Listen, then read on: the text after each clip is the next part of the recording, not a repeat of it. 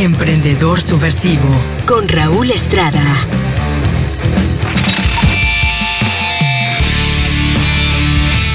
Hola amigos, ¿cómo están? Soy Raúl Estrada saludándolos como cada viernes en su programa de Emprendedor Subversivo y hoy estoy muy contento, pero muy contento porque quiero presentarles a una persona que conocí primeramente de forma muy profesional atendiendo a mis hijos y posteriormente me empecé a seguirla. Ahora soy, somos compañeros de pedaleadas en bicicleta los fines de semana y más allá de eso, hemos aprendido a conocernos, que no cabe duda que en la vida nos vamos encontrando en el camino. Y así como yo me considero un inspirólogo, una persona que anda buscando aportar valor a la vida de las personas, pues Sandra también lo hace. Y quiero presentarles a Sandra Velarde. Sandra, ella es psicóloga.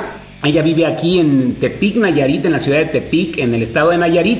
Y bueno, de aquí es originaria. Y Sandra es terapeuta, da terapia obviamente individual, grupal, pero también da conferencias y yo me encantaría que la siguieran en redes sociales, la pueden encontrar en su canal de YouTube como Sandra Velarde 10 o la pueden encontrar en su página de Facebook como Sandra Velarde Diagonal Psicóloga. Y bueno, el tema del que platicaremos en este programa es un tema muy interesante. Ustedes saben que algo que nos paraliza mucho para tomar acción es el miedo.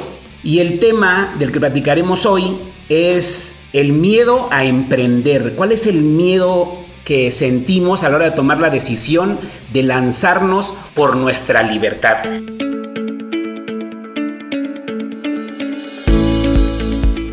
Y bueno, Sandra, pues buenas noches, bienvenida a Emprendedor Subversivo. Este, ¿cómo estás, Sandra? Hola, Raúl, buenas noches, ¿cómo estás? Muy bien, yo muy bien, gracias. Gracias Sandra por, la oportunidad de que te conozcan nuestros escuchas. Y bueno Sandra, eh, uno de los temas que a mí me preocupan muchísimo acerca de la economía es que veo que la economía es como ver un automóvil que viene directo hacia ti, o sea que te va a atropellar, sin embargo las personas no hacen nada por quitarse. Eh, bueno, Sandra, tengo ya, estoy en el quinto piso, me ha tocado ver desde que soy consciente una economía que década tras década en México deja mucho que desear y yo hoy creo que los caminos naturales para lograr eh, esa solvencia económica, la calidad de vida que merecemos cada vez están agotando, por lo cual necesitamos emprender. Sin embargo, las personas sabiendo que lo tienen que hacer, están asustados, Sandra. La pregunta es, ¿Por qué la parálisis? Bueno, este, hace unos momentos hablando fuera del aire, eh, te decía Raúl que, que nosotros, nuestra cultura está orientada a la seguridad toda, toda, si tú te fijas, este, si una persona tiene una base magisterial, una base del seguro social, una base sindical, es como sentir que ya la hicieron, porque ya es como si fuera una especie de seguro, ¿no? Entonces, nuestras abuelas o nuestras bisabuelas o nuestras madres, en el núcleo familiar siempre hemos sido educados para la seguridad, buscar la seguridad. Cosa que es una utopía, porque realmente no hay nada seguro en esta vida más que la muerte y la inseguridad.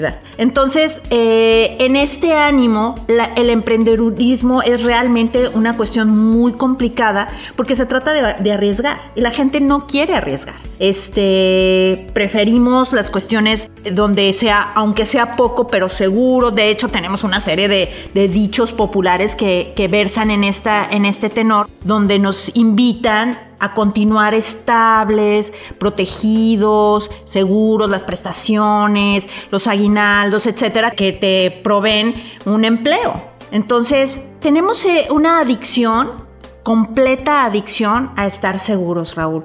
Entonces, a la hora que se trata de emprender, obviamente la gente tiene que hay, un, hay, un, riesgo que hay que correr. Y ese riesgo la gente no lo quiere, no lo quiere asumir porque les da miedo tienen este miedo de poner en riesgo el capitán que ha logrado y que dicen tengo poquito pero pero es seguro y yo quisiera mejor no, no, no ponerlo en, justamente en ese, en ese riesgo. Entonces nos volvemos adictos a la seguridad que vuelvo a decir es algo ilógico, no existe. No existe, pues es que no tenemos comprado ni la vida, ¿no? No, nada. Fíjate, fíjate, Sandra, que yo me gradué como subteniente de infantería hace ya algunos años del Heroico Colegio Militar, servía al ejército, y pareciera como que para mi mamá ya, ya la hice. Ella me decía, mijito, pues ya síguele, ya te jubilas cuando tengas 30 años de servicio y ya, que Dios te bendiga. Obviamente, cuando yo veo al esposo de mi mamá, que era como mi papá, es el, segundo, en paz descanse a, Mendoza, pues yo veo su vida, ya es un coronel, ya es un general del ejército, yo en aquel entonces era teniente, y de pronto en mi bola de cristal, que no existe porque no tengo bola de cristal, yo veo que estoy repitiendo exactamente lo mismo que él y lo que ven mis ojos no es lo que yo quiero. Es decir, independientemente de la seguridad que te ofrece eh, tener un empleo en una institución que te pueda jubilar, para mí no era suficiente. Porque era, pues yo no sé si existe otra vida, no, no, no sé. Entonces nada más conozco la que estoy viviendo hoy y lo que me motivó a mí a emprender fue simple y sencillamente, pues romper el programa, ¿no? Como que salirme. Pero esa fue mi, mi percepción. Sin embargo, hoy los chavos están viendo que no están llegando las jubilaciones. Los chavos ya saben que los contratos colectivos de muchas dependencias del gobierno ya no están dejando espacio para las pensiones, sino para fondos de ahorro. Quiere decir que lo segurito que ellos creen se está perdiendo también. Sin embargo, pues parece que es el miedo el que lo sigue, lo sigue deteniendo. Pero ¿cuándo podemos identificar si realmente es un miedo a algo que temen porque saben cómo es? ¿O es un miedo o es una precaución de tomar un riesgo del fracaso. ¿Qué es lo que pasa? Porque no sé si, no, sé si formulen la pregunta. No sé hasta qué punto el miedo es positivo o es negativo. ¿Qué pasa? Bueno, el miedo, fuera de la pregunta que me estás haciendo y que ahorita la retomamos, este, el miedo siempre es una cuestión de parálisis. No hay tal cosa como hace ratito mencionabas preocupación y miedo. Yo, yo no lo veo así. El miedo siempre es una cuestión de parálisis y de lo que se trata es de estar alerta. No es lo mismo tener miedo que estar alerta. Una persona alerta por ejemplo, a la hora de cruzar la calle está bien que estés alerta y voltees para un lado y voltees para la otra a la hora de cruzar una calle, a la hora de que quieres eh, medir un peligro, o sea, está bien el estado de alerta. Un estado de alerta es un estado focalizado de atención. El miedo es una cuestión que se siente muy a nivel muscular, que es un pensamiento que se riega a todo tu sistema musculoesquelético y te paraliza. Entonces, es muy fácil que una persona con miedo tenga dificultades motoras, de movimiento. O sea, le cuesta trabajo eh, lograr algunas cuestiones porque el miedo es una, es su característica principal, es la parálisis. Entonces, ahorita los chavos, yo creo que la seguridad es una utopía, es una, es una eh, falacia, o sea, no, es, no existe nada seguro. Si tú alguna vez has intentado nadar o surfear, puedes darte cuenta que esa es como la sensación más parecida a estar vivo. Que crees tú que estás parado en un piso firme, pues ese es, ese es tu problema y es realmente algo falso. Nadie está parado en, piso firme. Nadie.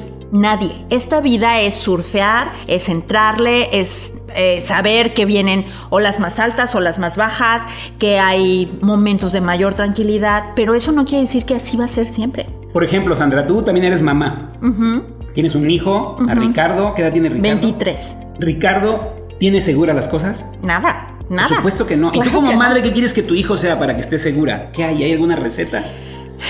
¿Sabes qué? Lo que pasa es que ahorita hace ratito que mencionabas la cuestión de la seguridad y que lo que se creía seguro, pues que ya no va a haber ni, la jubilación ni lo que parecía que es como un carro que viene y se te va a estrellar o, o, que, tú eres parte del carro y que vas directo a una pared, peor cosa. Hay una cuestión de que si tú buscas seguridad, vas a tener que sacrificar placer. Ok.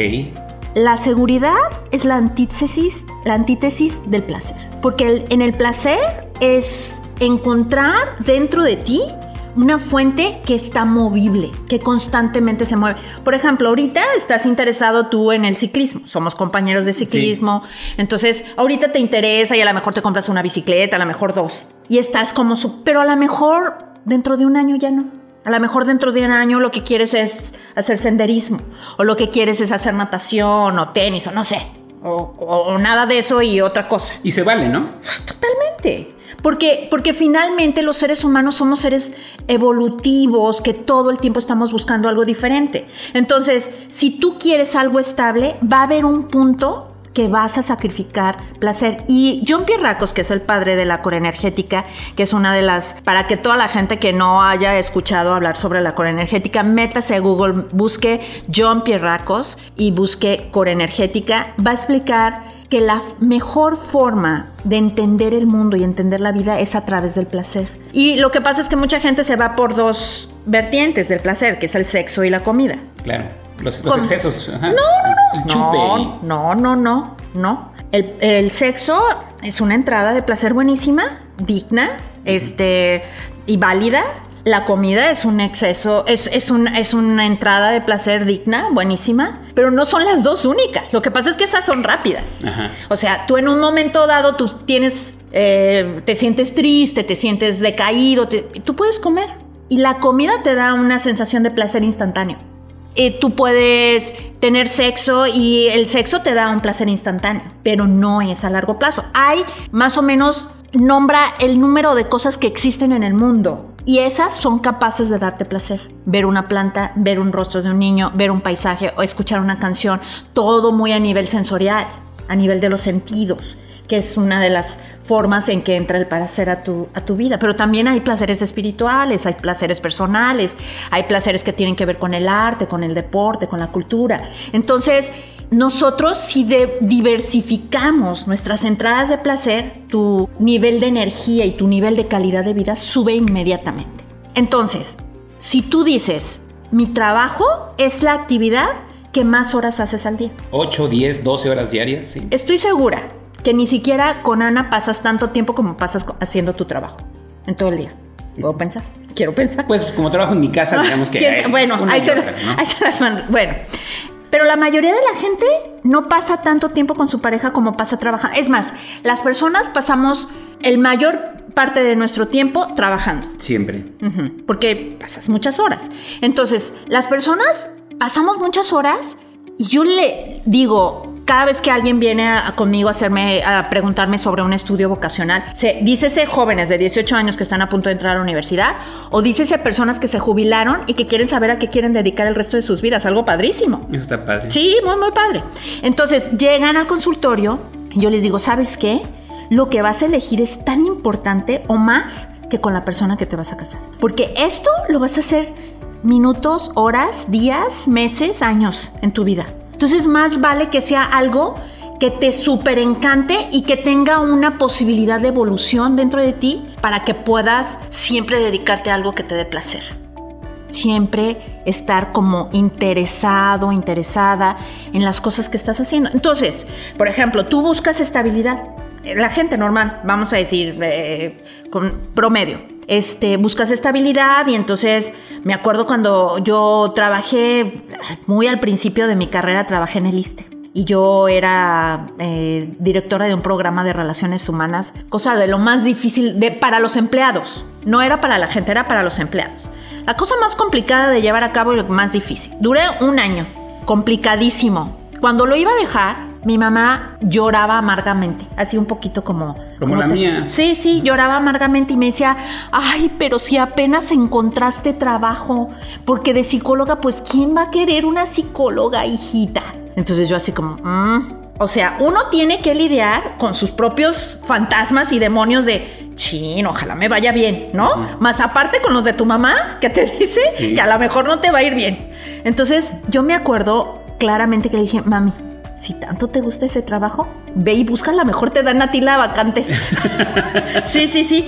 Entonces, a mí se me hacía que ella lo que estaba buscando no era porque, porque ella quisiera que yo estuviera mal, claro que no, que era mísero el sueldo, eso que ni que ya sabes, o sea, los sueldos. Es que, que eso es un tema aparte, ¿eh? el rollo de los sueldos. Está buenísimo que dedicáramos un, un día nomás a hablar de eso, Raúl. Está los sueldos y lo que da cada quien y la sensación de merecimiento que está en relación con los sueldos, con lo que cada quien gana. Bueno, entonces, por supuesto que ella lo que estaba buscando era mi estabilidad.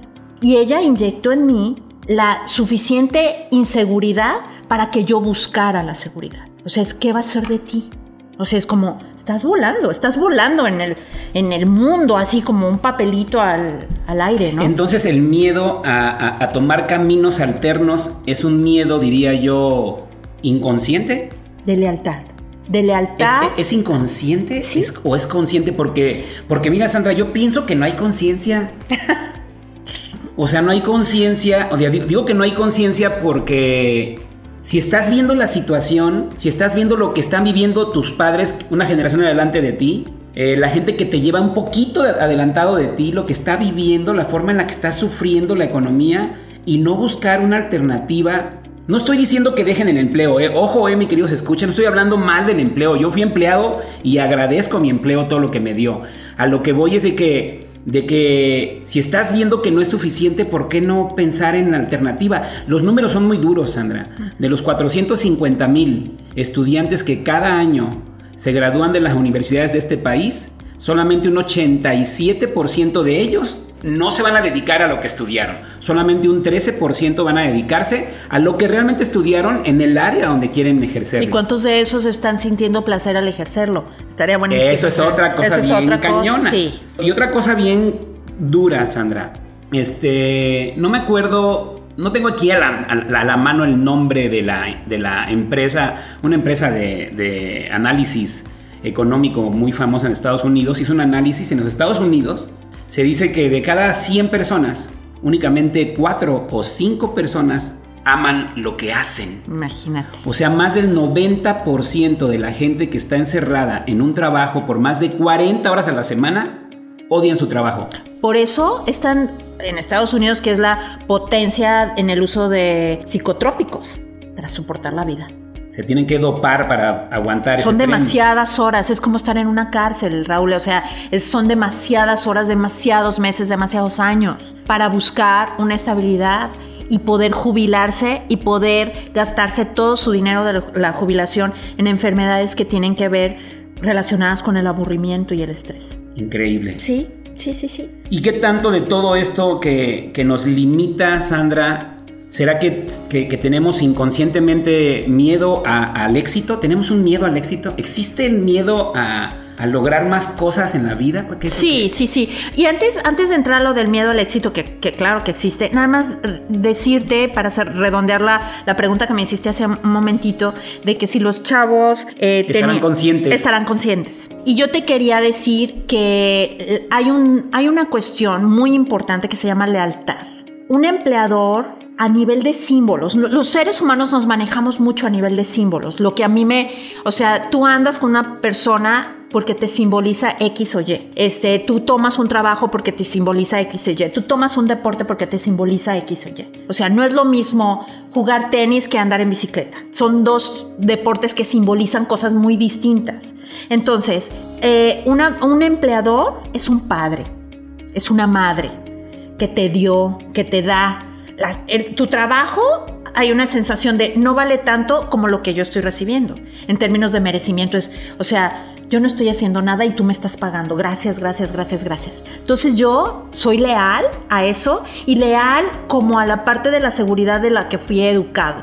Entonces me quedo con, semiconscientemente, porque hay una parte que estoy consciente que no estoy contento y que no estoy bien, pero me voy a quedar porque, pues porque así va.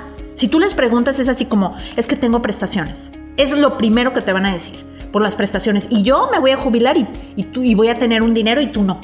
Cuando, por ejemplo, muchas personas me han dicho, y es que a ti quién te da aguinaldo. No, pues nadie me da aguinaldo, pero tengo mucho más que un aguinaldo. No, y a ti quién te da prestaciones. Nadie me da prestaciones. Nadie me da prestaciones. Porque yo trabajo por mi cuenta. Pero me doy yo las prestaciones que me dé la gana. Claro. O sea, porque no necesitas que alguien te las dé. Pero estamos acostumbrados a esta cuestión donde somos hijos siempre, somos hijos de alguien siempre. Entonces, o eres hijo de tus papás, o eres hijo del empleador, o eres hijo de tus hijos. Porque en un momento dado se voltean los asuntos y te conviertes. Entonces es un asunto de lealtad, el quedarte en un empleo que no amas, que no te gusta, pero que te brinda una familiaridad que eventualmente se llama la lealtad. Esa lealtad no será así como la canción de Juan Gabriel, no cabe duda que es verdad que la costumbre es más fuerte que el amor. y el amor a ti, claro. O sea. Sí, sí. Y es una. Puede ser una, costumbre. Sí, y es una costumbre y es un rollo que no importa qué tan aburrido estés y no importa qué tan harto estés. O sea, la gente se queda. Se queda y se queda y se queda. Cuando encontré a una compañera colega de mi generación y me dijo, sigo trabajando en la universidad. Ella cuando salimos se quedó trabajando en la universidad y me dijo, sigo trabajando después de que nos vimos a los 30 años de, egresados. Y le digo, ok, sigues trabajando ahí. Le dije, tú sabes que ser empleado es nada más para aprender. Y es uno o dos años, nada más para aprender y de ahí lanzarte, por lo menos en el mundo de la psicología. Hay otro tema también estadístico muy interesante. Esto lo hace INEGI y también lo hace, no me acuerdo si INEGI y otra, otra área, no me recuerdo quién hace las estadísticas que son las que leo, pero en México empezamos a emprender, la mayoría de los emprendedores después de los 40 años, ¿sabías? Ya cuando perdemos el empleo, cuando tenemos la necesidad y tenemos a los hijos gritándonos que quieren comer y a la familia también. Qué mal escenario. Es cuando, cuando el escenario para emprender es cuando el tiburón te hace salir adelante, ¿sí? Cuando debiéramos emprender por gusto antes de que sea por necesidad. Sí, claro. Sí, que y antes de que te, que te, estén pisando los talones hijos con, necesidades. Ah, hay un tema, Sandra, se nos aproxima esta década del 20 al 30, una década no muy buena para la juventud y para esta generación que nosotros como padres estamos criando. ¿Por qué? Porque el desempleo tecnológico está ganando terreno. Cada día se requieren de menos manos humanas para hacer el trabajo.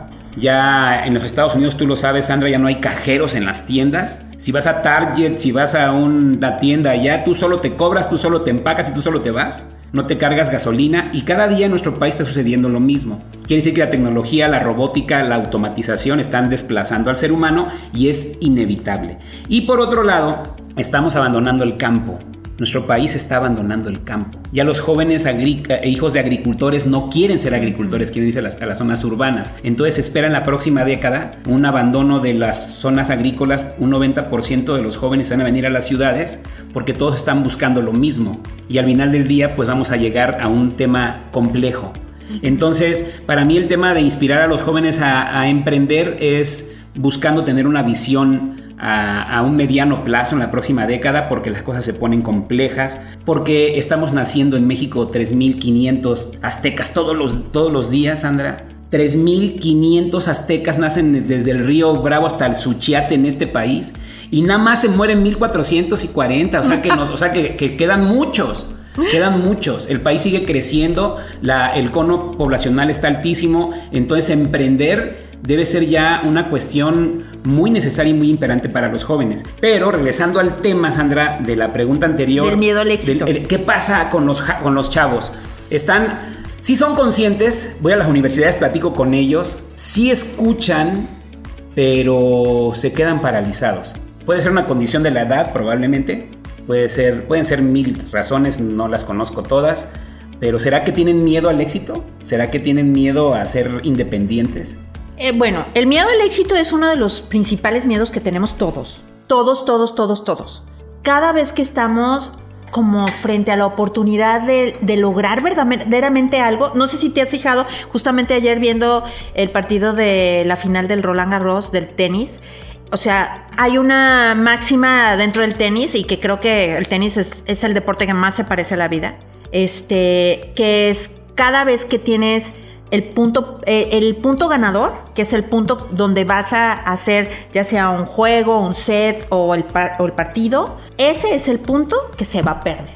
Ya, cuando tú vas a, lograr como amarrar algo, ya sea te digo un juego, un set o el partido, ese punto es un 90% que lo vas a perder. Lo que le, le mencionaba Víctor Frank, que es el padre de la logoterapia, que es este eh, judío que fue preso de los nazis y que creó toda la terapia del valor o de la logoterapia, él decía, hay una sobreintencionalidad, cuando le echas demasiadas ganas a algo y le echas tanto que se echa a perder. Entonces, el cuidas tanto que no haya un error que, que, vas a caer. Que la cagas. Porque, porque es como echarle demasiado azúcar al pastel o demasiado algo a un asunto que entonces hay una sobreintención y la sobreintención echa a perder el asunto.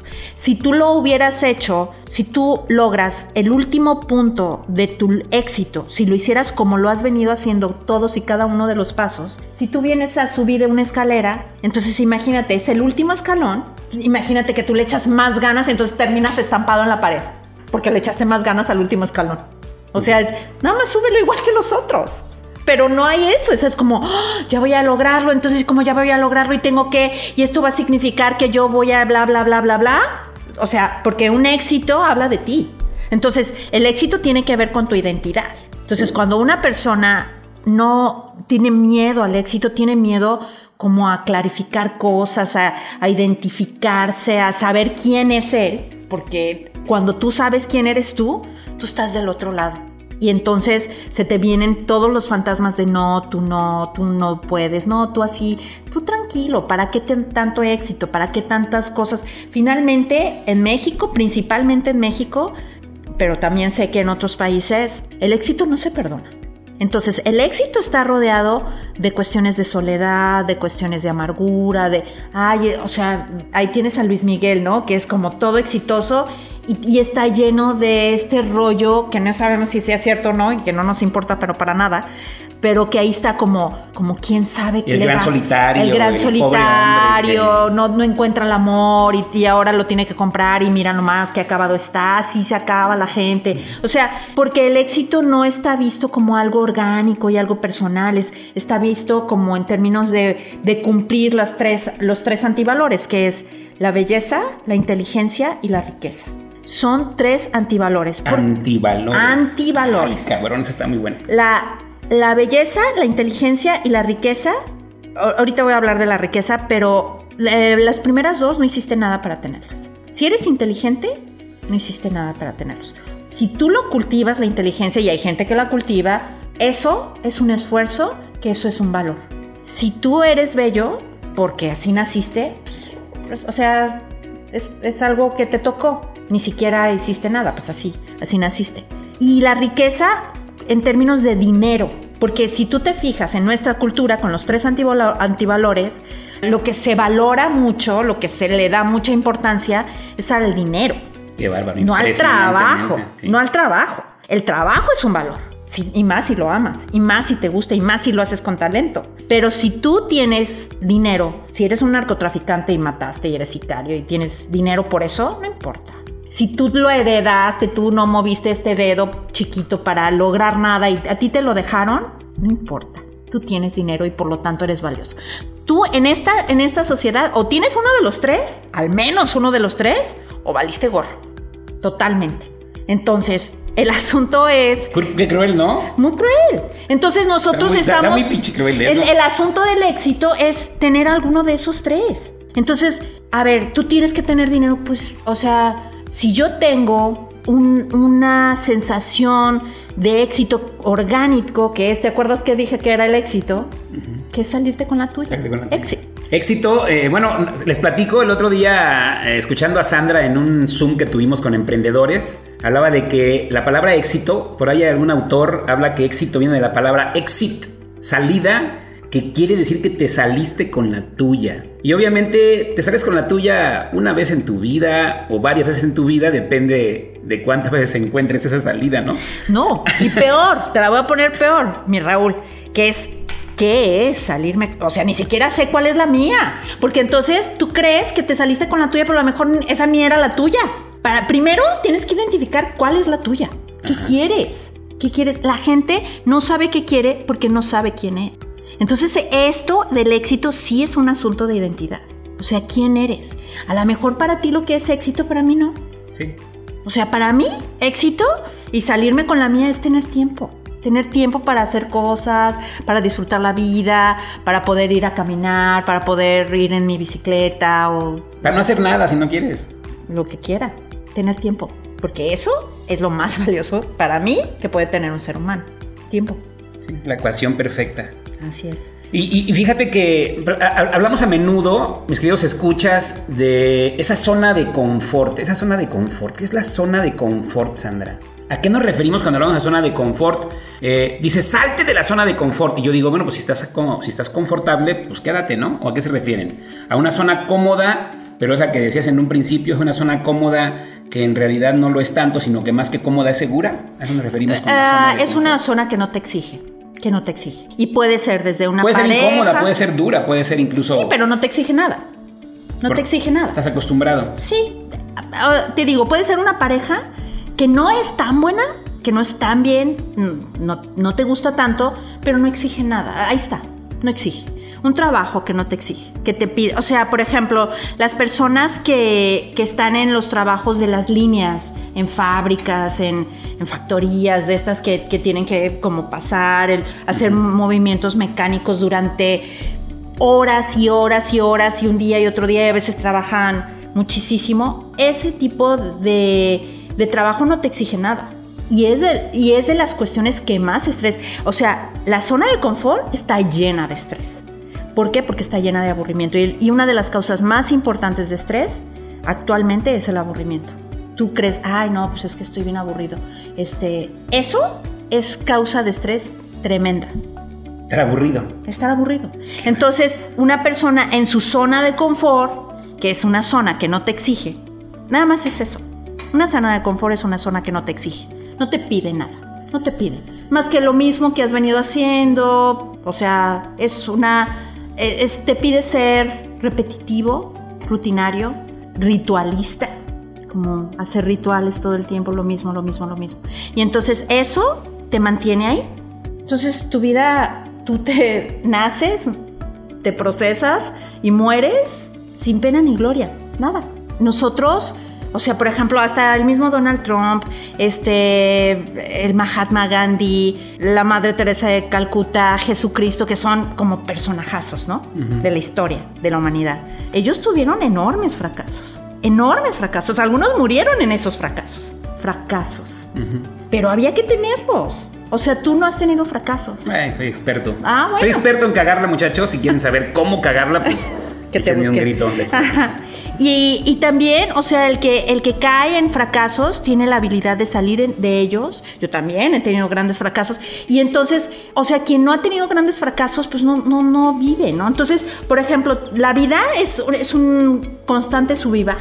Eso es vivir. No estamos, cuando es flatline o la línea plana o línea recta, en horizontal, es que estamos muertos. Entonces la vida nos exige salirnos constantemente y hay gente que hasta se dopa con psicotrópicos para mantenerse en la zona de confort, en una zona de confort este, imaginaria y utópica porque no existe. No existe. Tú puedes doparte lo que tú quieras. El mundo sigue, la vida sigue. O le entras así, como va y como están las cosas, o te quedas al margen y te quedas este, en tu burbuja donde vas a morir y no importa porque ya estás muerto. Básicamente ya estás muerto, eres un zombie. Pues sí. Fíjate, fíjate, este, a menudo cuando propongo diferentes caminos alternativos para que las personas puedan elevar su calidad de vida a través del emprendimiento, pues la gente siempre pone las objeciones y pretextos. El más común, no tengo tiempo de emprender. El siguiente es no tengo dinero. ¿Sí? Pero ¿qué tanto esos pretextos en realidad es que estamos maquillando un miedo de hacer las cosas? Porque cuando tú a esas personas que los invitas a ser parte de un proyecto te dicen que no tienen dinero y los ves a través de las redes sociales que ahí nos vemos todos gastando dinero, te das cuenta de que no era un tema de dinero. Y cuando ves, por ejemplo, a la gente que pasa tanto tiempo en las redes sociales, te das cuenta que no es un, tema- no es un tema de tiempo. Porque para aprender una habilidad, pues tú y, yo lo, tú y yo lo sabemos, para aprender a andar en bici tenemos que rodar un par de horas al día, no son las 24 horas del día para andar en bicicleta, no los aguantas, ¿sí? A menos que te dopes y te hagas la Tour de France. Pero la otra es de que, de que para emprender también es una habilidad adquirida. O sea, emprender es una habilidad adquirida. Como jugar tenis, como andar en bicicleta, como correr, como caminar, como saltar. Es decir, se aprende poco a poquito y se le va dedicando un tiempo y los resultados van a ir llegando conforme al esfuerzo que hacemos. Entonces, ¿qué tanto esa objeción es, es- eh, volvemos a lo mismo, es miedo disfrazado? Sí, totalmente. Totalmente. Tú, ahorita se me viene a la mente mientras hablas este, de un caso de una paciente mía que siempre eh, trabajó de empleada. Y entonces me decía, siempre he tenido ganas de hacer un negocio de aguas frescas, pero no tengo dinero. Y entonces yo le decía, pues pide un préstamo y compras los garrafones o vitroleros o whatever lo que se necesite y compras los sabores que, que se podrá, cuánto se necesitará, pon tú que empiezas con 5 mil o 10 mil pesos y empiezas de ahí, ya te vas pasando y este pide un permiso sin goce de sueldo en tu trabajo para que empieces. Pero era arriesgar el trabajo, arriesgar un préstamo, un dinero en préstamo, lo cual se le hacía imposible. Entonces me decía, no hombre, prefiero morirme donde estoy. Entonces, claro que es terror. El, miedo es, es algo tan humano, tan, tan humano. Todos lo hemos sentido. Es algo tan humano y es algo tan tóxico que nos impide crecer. O sea, es como si tú puedes pensar en términos de- metafóricos de una planta, es una planta emplagada. O sea, está ahí, pero está llena de plagas, le va a costar mucho trabajo crecer. Y verse bien y, y florecer. Nosotros, el Pathwork, que es una teoría psicológica muy vanguardista, habla de que nosotros venimos al mundo a purificarnos y evolucionar. Dice, no, no venimos ni a ser felices, nosotros venimos a purificarnos, o sea, como, como si tuviéramos impurezas que las vamos quitando y en esa, en esa purificación vas evolucionando. Y esa evolución trae la plenitud y la dicha. O sea, la dicha es una consecuencia de tu trabajo de tu trabajo honesto y congruente de conexión orgánica contigo mismo. ¿Qué quieres tú? ¿Qué quieres tú? Pero esa pregunta de qué quieres tú, pues casi nadie se la, la hace, ¿no? La gente avienta hijos al mundo y entonces nos volvemos como un poquito animalitos que, nacemos, crecemos, nos reproducimos y morimos. O sea, es, una vida que no tiene gran diferencia de un animal. Entonces, cuando decimos que no, no todos somos iguales, es cierto, ¿eh? No todos somos iguales, no. Y la diferencia no radica en la belleza, no radica en la inteligencia, no radica en el dinero, es más, ni siquiera en la cultura ni en la educación. La diferencia de unos seres humanos y otros son el nivel de evolución, el nivel de la capacidad que tienes tú, que tengo yo, que tiene cualquier persona para ver, para verse y ver lo que está alrededor de nosotros. Ahora está bien, cabrón. Sí. Entonces, si no ves, esa gente que no, que no se atreve a emprender, esa gente que, que no quiere, que, o sea, tal vez va a morir así. ¿Y sabes qué? Eso les toca y no es igual al, al que evoluciona y arriesga y, fracasa, porque que tú emprendas no es una garantía de que te va a ir bien. No, no, no, no. no. Para nada. De hecho, las garantías, eh, técnicamente las garantías para lograr resultados juegan a tu favor, juegan en tu contra, perdón. Sí, es como si aprendes a jugar béisbol, te van a ponchar. Sí, de entrada Tus sí. primeros te van a ponchar, ponchar, ponchar, ponchar, ponchar. Y puede que empieces a rozar la pelota hasta que le pegues. Habrá quienes tengan el talento desde que a la primera le pegan, son muy poquitos, la gente común. Vamos a fracasar, es parte en, el, en el, emprendimiento, en todo lo que tiene que ver con, con la construcción de nuevas habilidades, siempre eh, tenemos que aprender y acostumbrarnos a perder, porque de hecho vamos a perder siempre. No hay forma de no perder siempre. Nada más que ahora elegimos las batallas. Es como Nadal no puede ganar todos los juegos, Sandra. Sabemos que es un chingón, ganó el Roland Garros, sabemos que lo amas locamente, Sandra sí, que eres su fan número uno, pero Nadal no puede ganar todos los juegos. Otros los va a perder. Sin embargo, su récord es ganador. Vamos a acostumbrarnos a perder, pero sobre todo vamos a acostumbrarnos a ganar. Ah, claro. Porque, porque también el pensamiento, luego también podríamos hacer, yo ya me estoy apuntando en más programas, pero este, hay, hay una filosofía que se llama la magna visión, que habla acerca del manejo y empoderamiento a través del pensamiento. Entonces, o sea, lo que tú pienses, eso va a suceder, lo que tú pienses. Y podrás decir, ay, qué simple, qué, qué, qué vano eso. No, pues sí. Y, y, luego, y tiene unas bases científicas, no es un rollo acá esotérico, nada más de energía. Entonces, sí, claro que, que, que hay que acostumbrarnos a, a, perder. Fíjate, déjame contarte que, que a mí me fue bien dentro de mi ejercicio profesional desde el primer momento, Raúl. Pero me fue tan bien, tan bien, tan pronto, que no lo supe manejar. Fíjate, porque hasta eso tienes que saberlo manejar. Entonces yo tuve un estrepitoso desbarranco como a, a mediados de mi carrera. Después de tener así como súper exitazo. No lo supe manejar. Y hasta ahora puedo regresar, bueno, ya tengo tiempo que, que me volvió a ir bien, este, pero regreso desde otro lugar. Porque si yo hubiera regresado de la misma forma que empecé, pues me vuelve a pasar. Sucede mucho con los deportistas eso, ¿no? Sí, Cuando ganan grandes bolsas y mucho dinero y, sí, sí, sí. y que sus carreras son tan efímeras, son muy cortas, porque un atleta pues, a los 30, 35 años, pues ya el que sigue, llegan los 20 añeros, no les puedes ganar. Uh -huh. Y a los 30 años que tienen mucha lana, pues si no se organizan bien, uh -huh. pueden terminar más jodidos que como empezaron. Sí, claro, y es que el éxito es, es, es algo que que si no era realmente eso lo que estabas buscando, pues se te va el rollo y, y, no lo sabes manejar. Pero, pero bueno, de todas maneras, lo más importante es, es entender esta parte donde el pensamiento rige muchísimo de nuestro, de nuestro destino. Entonces... eh, Somos lo que pensamos. Sí, somos lo que pensamos y, y creamos nuestro presente y nuestro futuro. Lo creamos constantemente. Sandra, y, y en- en- hace rato platicamos antes de iniciar la entrevista acerca de la flojera, de la hueva, de esa flojera que a veces nos hace perder mucho chingado tiempo tan valioso haciendo cosas que no tienen ningún sentido. Las horas que hoy pierde la gente en las redes sociales, las horas que pierden las personas sin adquirir conocimiento, lo que nos, nos hemos alejado esas generaciones de los libros y del conocimiento. Hoy una amiga mía que es maestra allá en Durango eh, publicaba de que está hasta la madre, ya se quiere jubilar ya veces en la universidad, porque esta generación del copy-paste ya la tiene hasta la madre, ¿sí? Entonces, esa hueva es miedo también. Sí, La hueva también es miedo. La Fíjate, hueva- pongan atención, mis queridos escuchas, cómo, cómo es- es- las, cuando tú metes una objeción es miedo. Sí, sí. Tu hueva es miedo.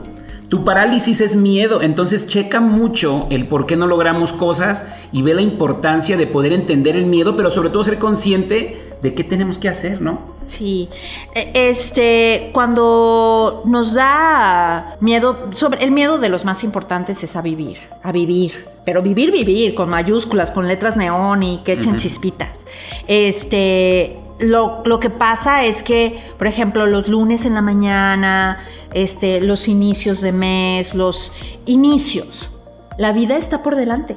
El día está por delante. Cuando vas a empezar una junta, cuando vas, o sea, es como, oh.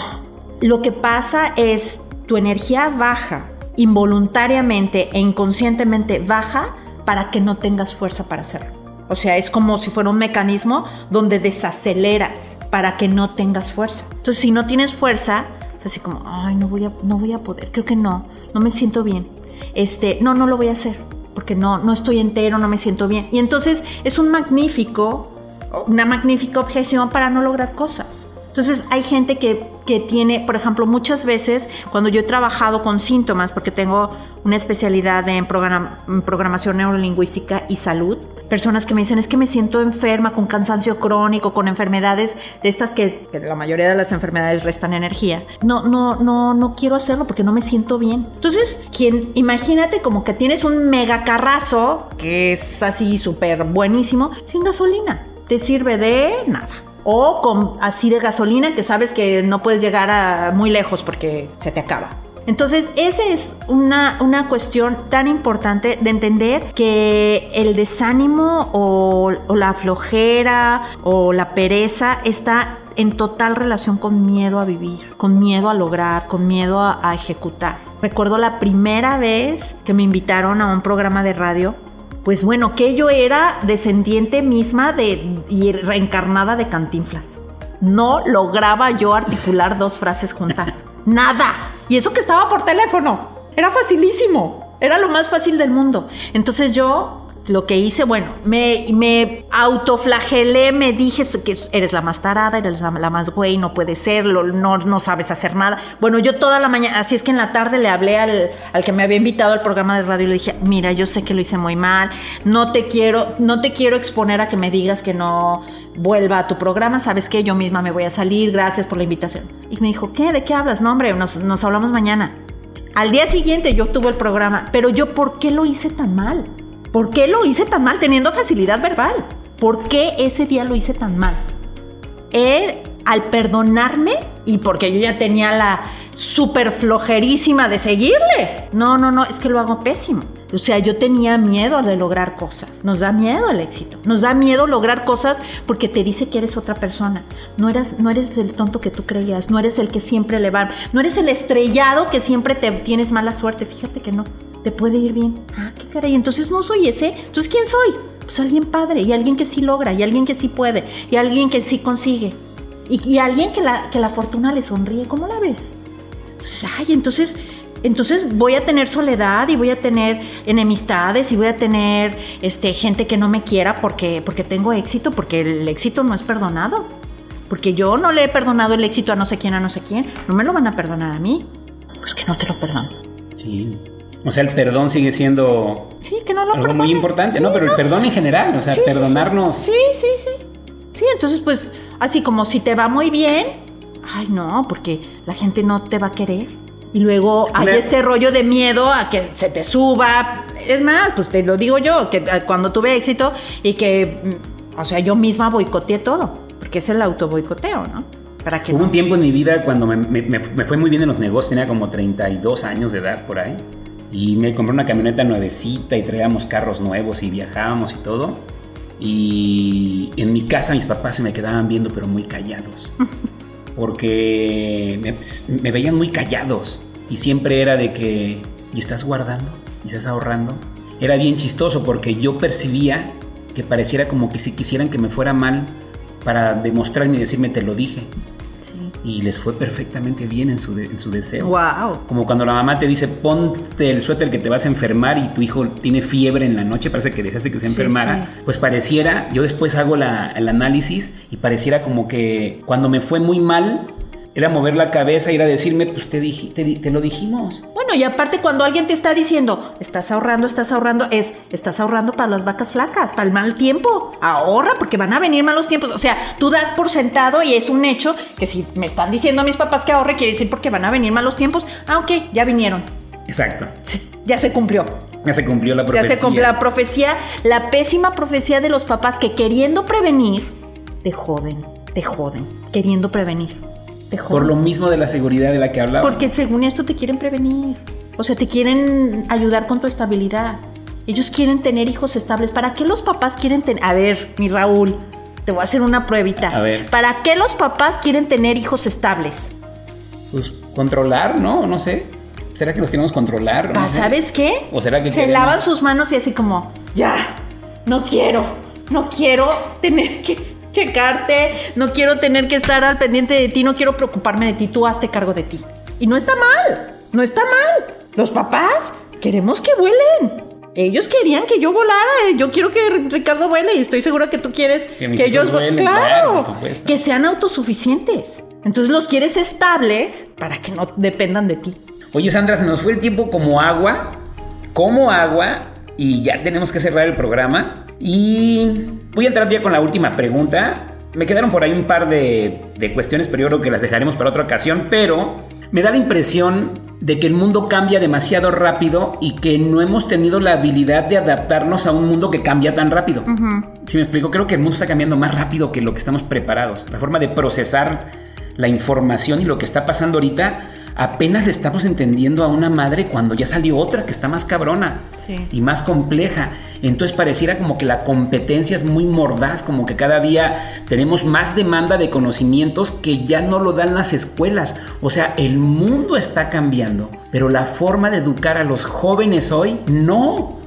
Si tú te metes ahorita, no sé, a lo mejor a la universidad, a ver qué están enseñando ahorita a los licenciados en psicología después de 30 años que tú te graduaste de la universidad. Lo mismo. Es lo mismo. Lo mismo. Si yo me meto a, a estudiar como manos de derecho, es lo mismo. Es- es- entonces algo, algo está pasando porque el mundo está cambiando, pero la forma de educar a la gente para el mundo sigue siendo la chingada misma forma de un método prusiano de educación arcaica.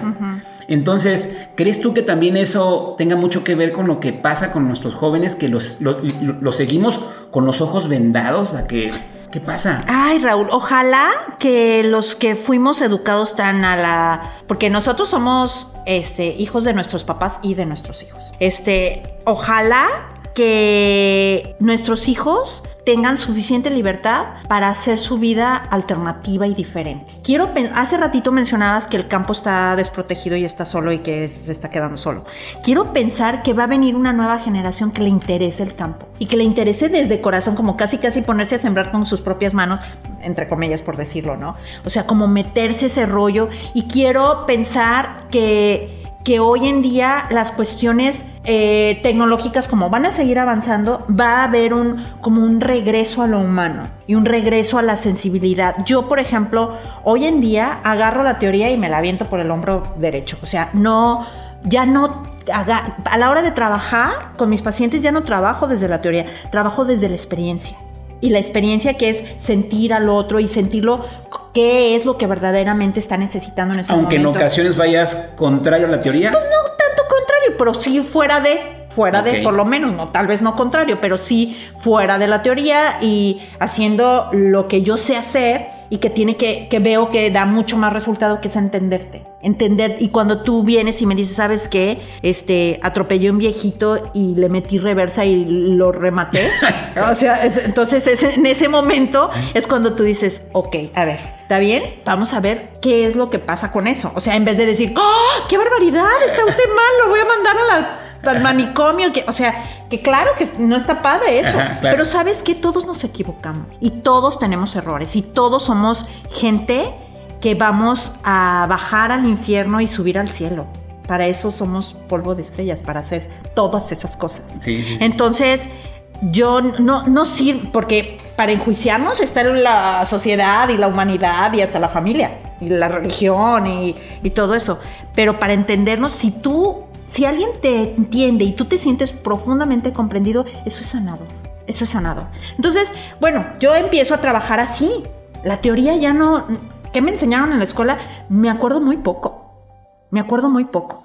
Y lo, lo que he ido haciendo es desarrollando una propia forma de trabajar. Entonces tengo montonales de psicólogos que vienen conmigo porque tengo una forma diferente de trabajar a como dice la, la, teoría. La teoría. Entonces, este, yo creo que va a haber un regreso a lo humano. Estoy casi segura. Y en mi parte optimista quiero pensar que así va a pasar y que va a haber un regreso a, las, a los oficios y que va a haber un regreso a la tierra y que va a haber un regreso a lo humano y que eso nos va a dar una nueva esperanza. Quiero pensar. Ay, qué fregón eso acabas de decir. Y bueno, Sandra, ya para cerrar el programa, ¿qué, ¿qué, mensaje nos das? Este programa va dirigido para personas que están emprendiendo en diferentes circunstancias, diferentes edades, diferentes eh, economías. Este programa lo escuchan muchas personas eh, de todas las edades y que estamos luchando por buscar alternativas para elevar nuestra calidad de vida porque creemos que poco a poco nos estamos concientizando de que las opciones se están cerrando, se están acabando y que tenemos que buscar nuevos caminos. Pero ¿qué, qué mensaje nos dejas a esas personas que somos así como agentes de cambio, que andamos sembrando semillitas, que no sabemos qué chingados va a salir de cada eh, semilla que sembramos, porque en realidad no, no tenemos una expectativa real, sino simple y sencillamente sabemos que tenemos que hacer algo porque nos está ganando nos, están, nos, está ganando el sistema y estamos alejándonos un poco de lo que somos. A mí se me hace que si se hace desde el amor a lo que haces y a ti, y en este camino de purificación, me encanta, se me hace padrísimo. Y siempre he pensado, hay, hay una señora que está en silla de ruedas ahí en una calle de Portepic. No, no sé si haya gente que nos oiga, eh, que nos escuche en otros lados, pero este, que ella está con un sobrepeso y no puede caminar y cuando pide a los carros que van pasando, este, sonríe y si le das o no le das, ella sonríe y este, y te agradece la, amabilidad de que te dirigiste a ella, ¿no? Y entonces yo dije, ¿cuál es la diferencia entre ella y Marilyn Monroe? Entre esa mujer que no puede caminar, que tiene sobrepeso, que casi no tiene pelo, este, que pide limosna en la calle y, y, Marilyn Monroe. ¿Cuál es la diferencia? Hay una diferencia, alguien podría decir obviamente que una es estrella, es bellísima, bla, bla, bla, bla, pero yo veo la más importante que es la fuerza yo considero que si alguien emprendió es porque tuvo fuerza y está confiando en su fuerza. La diferencia entre una persona que tiene favores de la vida y otra que parece que no, es la fuerza. ¿Qué diera Marilyn Monroe ahorita por tener la fuerza de esa mujer? Todo. Todo. Ni siquiera está viva. Va a empezar. Va a empezar. Y la fuerza le, te ¿quién qué, qué, nivel de fuerza necesitas tener para eso? O para cualquier, o para levantarte de la cama en la mañana. Tienes que tener fuerza. Porque hay tantas cosas que pudieran estar como en contra de ti y que te dirían, quédate acostado, no salgas, no te muevas, no, no hagas nada. Pero no nomás es eso, sino que van y arriesgan y arriesgarlo merece el mayor de los aplausos. Se me hace hermoso.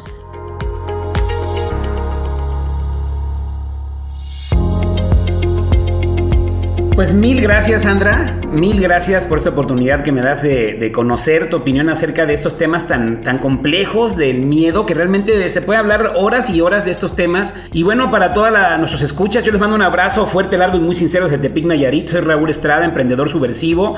Si quieren encontrar a Sandra Velarde, búsquenla por favor en su canal de YouTube, Sandra Velarde 10, así le van a encontrar Sandra Velarde 10, o bien búsquenla en su canal de Sandra Velarde Diagonal Psicóloga en redes sociales en Facebook y también por ahí van a encontrar un programa que se llama Los Hijos de la Mazorca y este programa de Los Hijos de la Mazorca donde participa Sandra Velarde, este es un programa que se graba ya en los Estados Unidos en Arkansas. en Arkansas. En Arkansas, como dicen los gringos. Y bueno, este, soy Raúl Estrada. Espero que te haya gustado este programa y si no te gustó, pues te aguantas, ya lo escuchaste. Y recuerda que el único vicio es el exceso, así que métete lo que quieras, nomás no te pases. Soy emprendedor subversivo y nos vemos el próximo viernes. Chao, chao. Emprendedor subversivo con Raúl Estrada. ¿Te gustaría ser podcaster o impactar más con tu podcast? En Intermedia Audio Producción ponemos la magia. Profesionales en producción de podcast. Contáctanos al 311-909-5942 o al correo intermedia.audio arroba gmail.com